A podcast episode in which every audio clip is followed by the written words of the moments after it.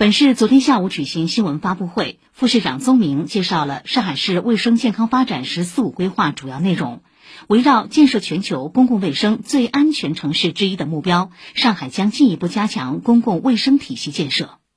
完善应急指挥体系，建设上海公共卫生应急指挥中心，强化监测预警和快速响应，强化应急医疗救治。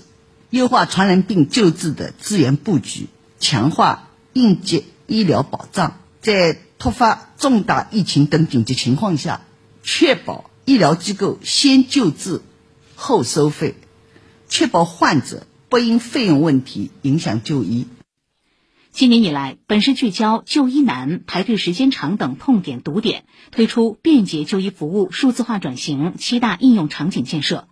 比如，通过精准预约，试点单位平均候诊等待在三十分钟以内；医学检查影像互联互通互认，市区社区医院接入率达百分之百，市级医院互认率达百分之九十四点二。市卫健委主任邬金雷介绍，今年年内将力争实现七大应用场景全市全覆盖。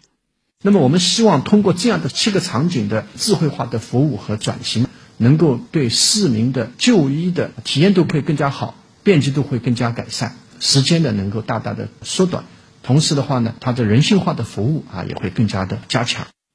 另据通报，截至七月十四号，全市累计接种新冠疫苗三千六百八十八点五四万剂次，接种覆盖人群一千九百九十五点五七万人，占十八岁以上人群的百分之九十点三。